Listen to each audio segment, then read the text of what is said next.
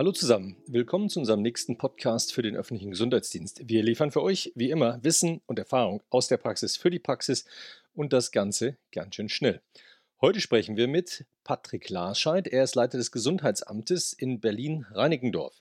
Patrick, das heißeste Thema in der heißen Jahreszeit ist das Thema Urlaubsrückkehrer, Rückkehrer aus den Corona-Risikogebieten. Bei euch liegt der Flughafen Tegel im Bezirk. Die Charité macht die Abstriche bei den Rückkehrern. Was sind deine Erfahrungen und machen wir das eigentlich richtig?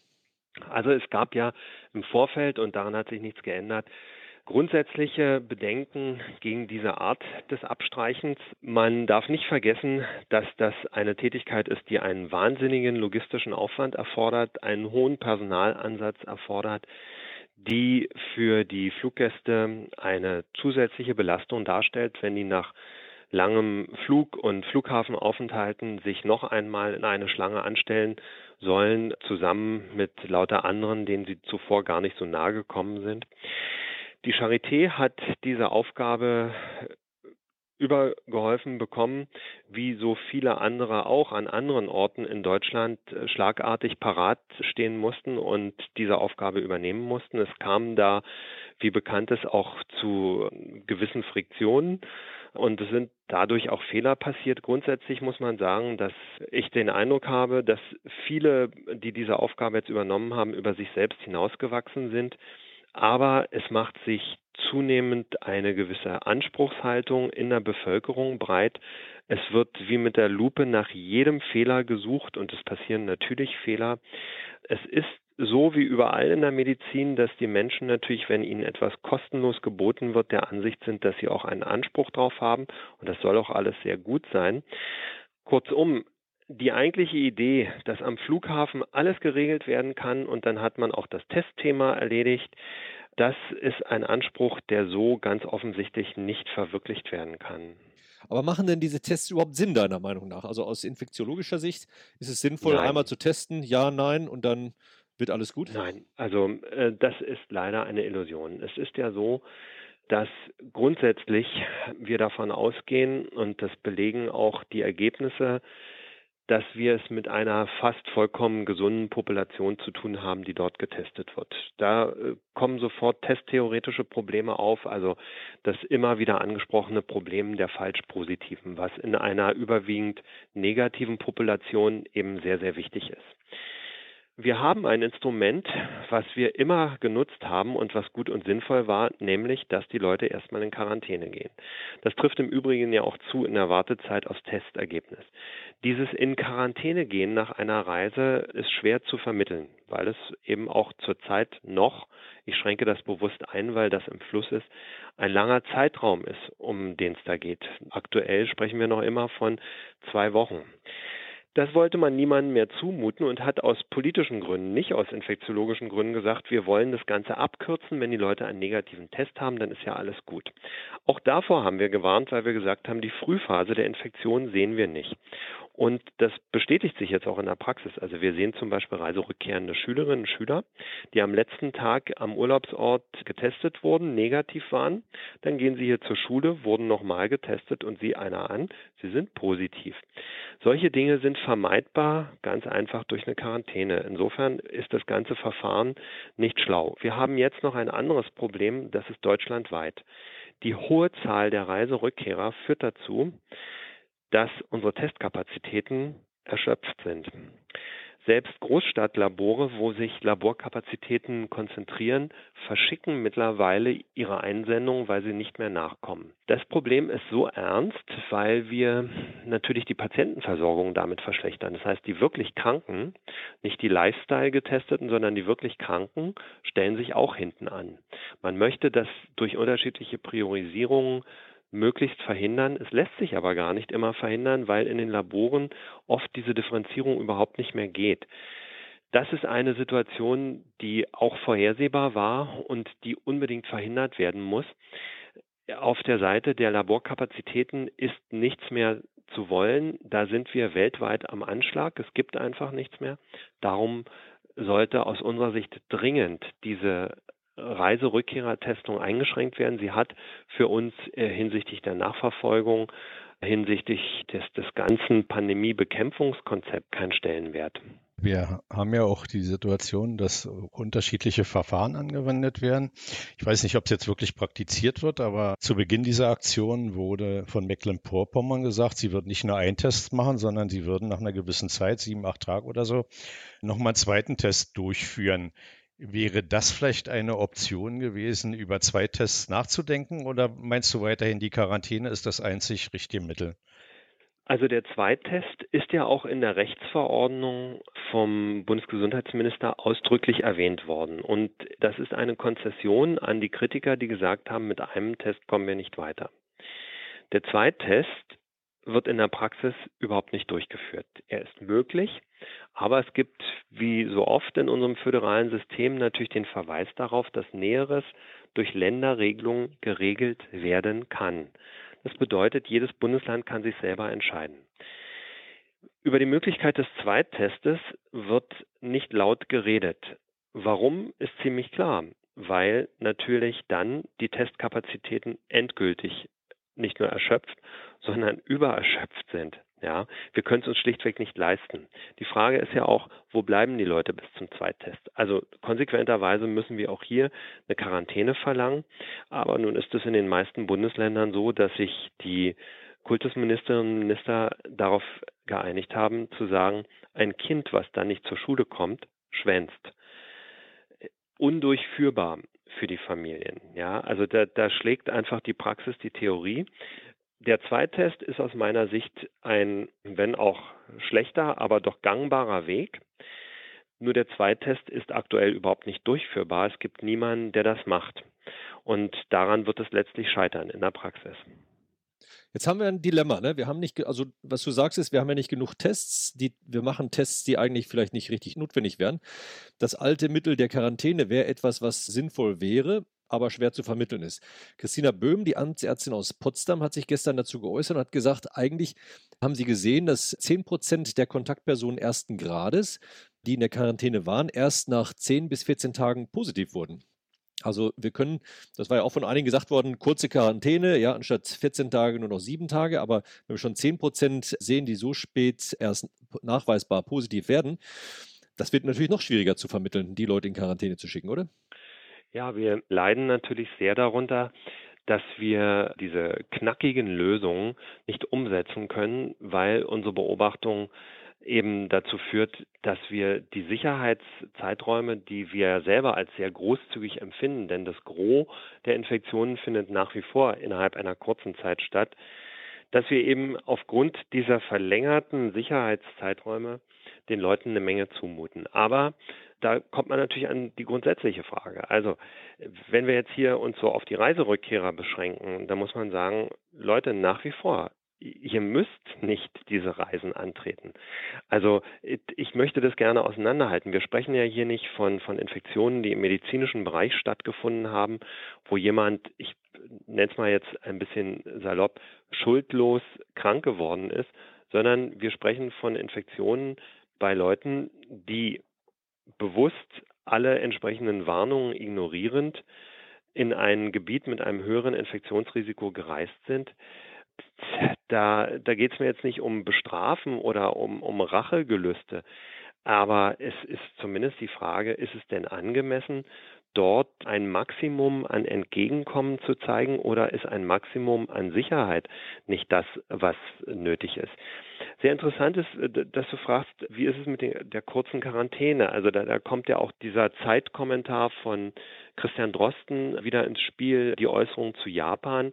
Das wird ja jetzt vor allem im Laienbereich auseinandergepflückt und dann heißt es, ja, er sagt ja, wir wollen nur noch fünf Tage Quarantäne und alle sollen jetzt ein Tagebuch führen. Also jeder pickt sich das raus, was er so gerade verstanden hat. Wenn man sich das genau anschaut, das hat er alles so nie gesagt. Aber das ist wahrscheinlich ein Problem der Vermittlung im Moment. Natürlich werden wir hier auch konfrontiert mit dem Vorwurf, wieso so lange Quarantäne? Ich, ich denke, fünf Tage ist jetzt das neue Normal.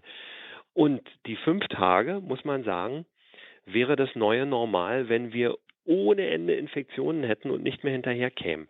Aber fünf Tage einzuhalten, ist eben nur in 90 Prozent der Fälle gut. Und wenn ich mir denke, dass unsere Risikovorkehrungen ja immer so sind, dass wir ein Maximum an Sicherheit wollen, dann ist es schwer zu argumentieren, dass wir jetzt nur noch bei 90 Prozent Sicherheit liegen wollen.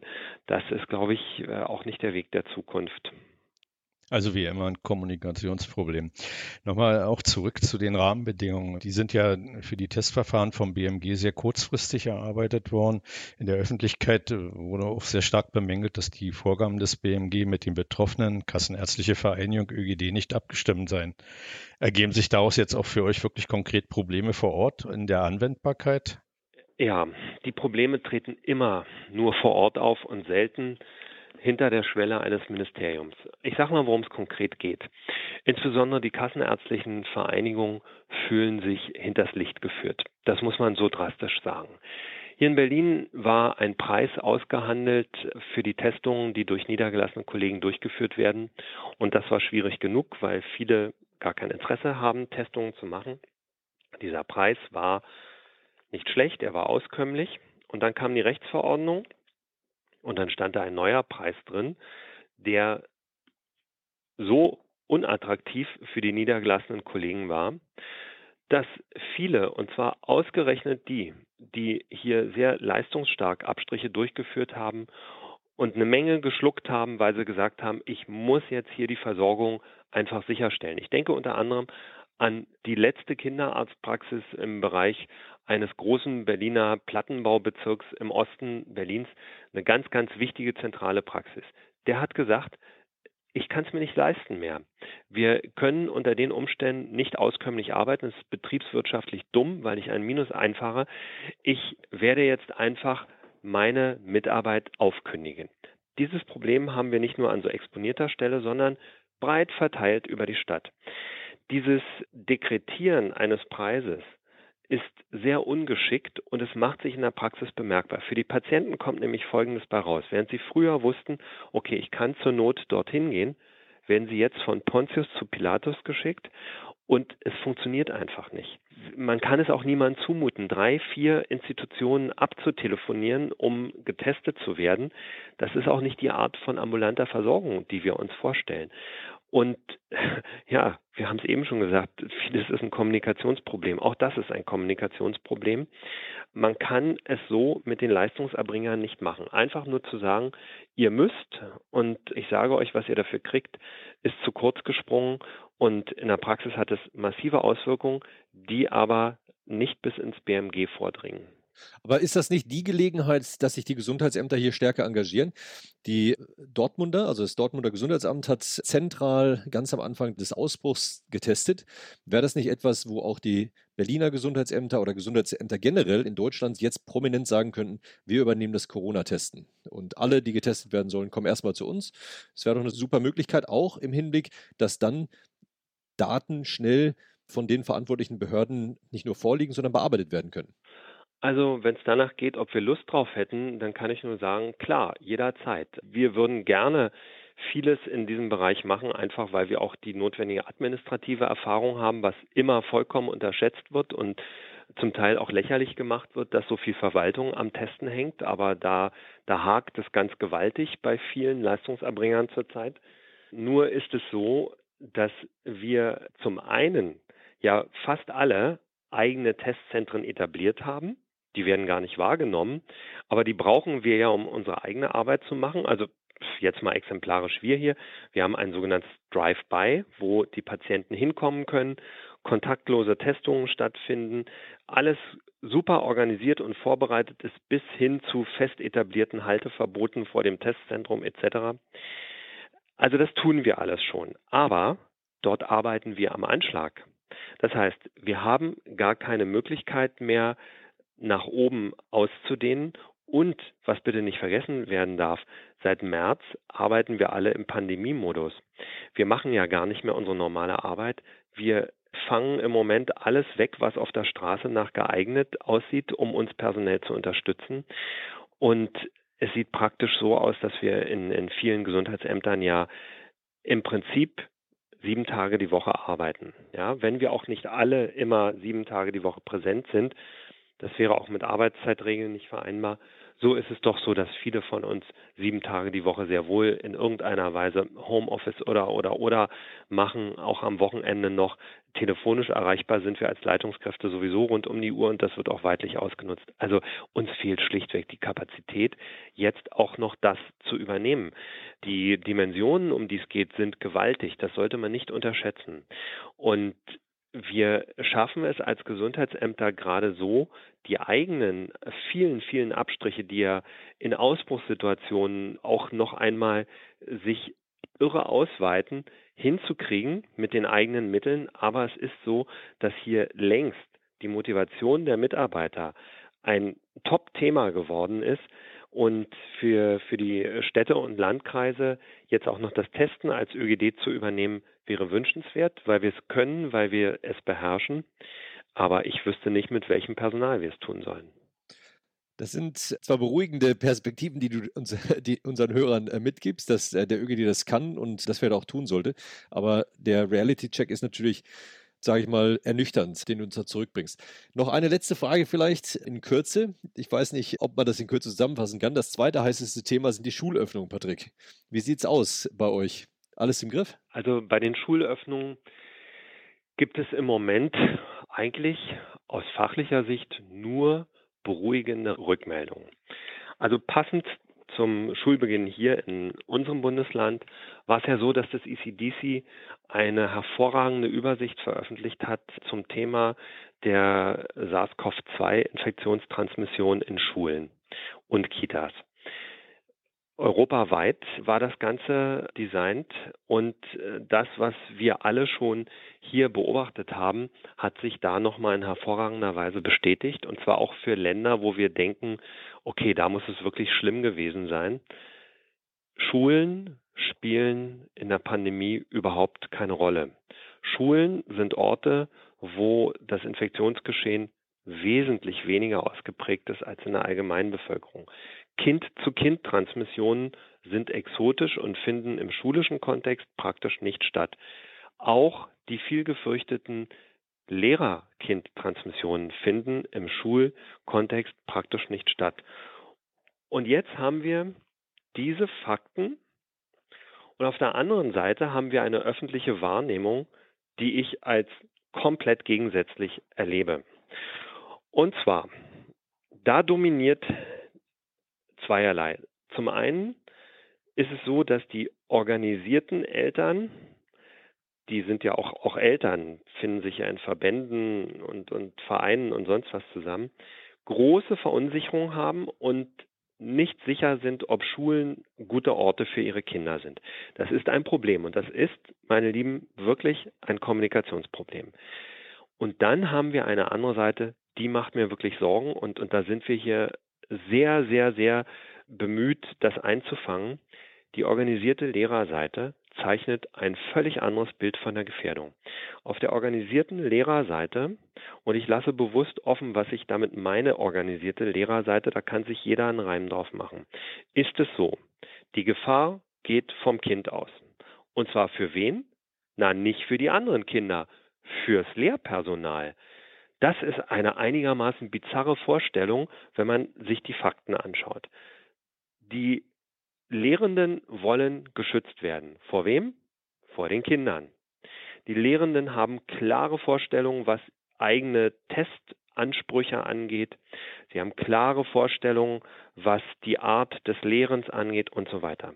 Das Ganze wirkt auf mich nicht sehr konstruktiv, es wirkt sehr interessengeleitet und es ist ein für mich erschütterndes und dunkles Kapitel von, wie soll man sagen, Lobbyansprüchen, was sich so sehr unterscheidet von anderen vergleichbaren Gruppen, dass ich mich wirklich wundere, dass so etwas in der Öffentlichkeit geduldet wird. Es steht in so einem Widerspruch zu dem, was wir erleben. Also was wir an Schulen gesehen haben, sind ja nicht Ausbrüche. Wir sehen es auch jetzt nicht nach Schulöffnung. Wir sehen jetzt nach Schulöffnung Einträge einzelner Infektionen, zum Beispiel durch Kinder, die in Risikogebieten waren. Diese Kinder werden isoliert, die Klasse wird möglicherweise in Quarantäne gesetzt. Alles gut, führt da alles zu gar nichts. Ja. Aber was wir sehr wohl gesehen haben in der Vergangenheit und auch jetzt noch nach Schulöffnung, Monate nach Pandemiebeginn, ist, dass es Lehrende schaffen, wenn sie selber infiziert sind, ein Dutzend oder mehr Kontaktpersonen im Lehrpersonal zu produzieren. Das ist etwas, was überhaupt nicht begreifbar ist. Und zwar auch auf Nachfrage, also nicht, dass da einfach so ganz nonchalant das gesamte Kollegium angegeben wird als Kontaktperson, sondern nein, tatsächlich ist es so, ja, sagen sie, ich, ich hatte engen Kontakt mit dem und dem und dem. Und wir fragen uns immer alle, wieso enger Kontakt? Ihr kennt doch die Hygieneregeln, ihr wisst doch, wie es in der Schule sein kann. Und trotz dieses Verhaltens äh, melden sie sich sehr laut und sagen, man muss uns schützen vor den Kindern. Eine absurde Vorstellung. Und ich möchte mal was Positives sagen. Wir sehen eine andere große Gruppe der Kinderbetreuung, wo wir das überhaupt nicht kennen. Das ist der Kita-Bereich. Im Kita-Bereich ist es so, dass das Betreuungspersonal tatsächlich Anwalt der Kinder ist. Und das nötigt uns ganz viel Respekt ab. Das finden wir großartig und da sind wir auch irgendwie ganz stolz drauf, dass wir so tolle Erzieherinnen und Erzieher haben, die sich für die Kinder ins Zeug werfen und, und die wirklich vor allem erstmal an die Kinder denken. Das ändert sich mit dem Zeitpunkt der Einschulung, ist unser Eindruck. Ich sage das jetzt sehr drastisch, weil ich es genauso empfinde und weil ich auch stark unter dem Eindruck meiner Erlebnisse stehe. Ich kann mich erinnern gestern an, an ein großes Zusammentreffen wichtiger Player, wo unter anderem eine Gewerkschaftsvertreterin saß, die zähneknirschend zur Kenntnis genommen hat, dass Laborkapazitäten primär für Kranke zur Verfügung stehen. Das ist eine Vorstellung von Wichtigkeit der eigenen Person und auch von, von Einordnung von medizinischen Dingen, die mir ziemliche Sorgen bereitet. Patrick, ich denke, da hätten wir ja bald einen zweiten Podcast draus machen können. Was bleibt, ist, glaube ich, dass das Thema Risikokommunikation sich ja durch den ganzen Podcast heute durchgezogen hat. Das ist auch mein Eindruck, dass wir im Thema Risikokommunikation tatsächlich eigentlich viel, viel mehr tun könnten. Aber du hast wieder mal klare Worte gefunden. Herzlichen Dank dafür und wir ja, wünschen gerne. dir weiterhin viel, viel Erfolg bei deiner anspruchsvollen Aufgabe. Mach's gut. Vielen Dank, alles Gute für euch. Danke dir, tschüss. Tschüss. Und tschüss. Thank you.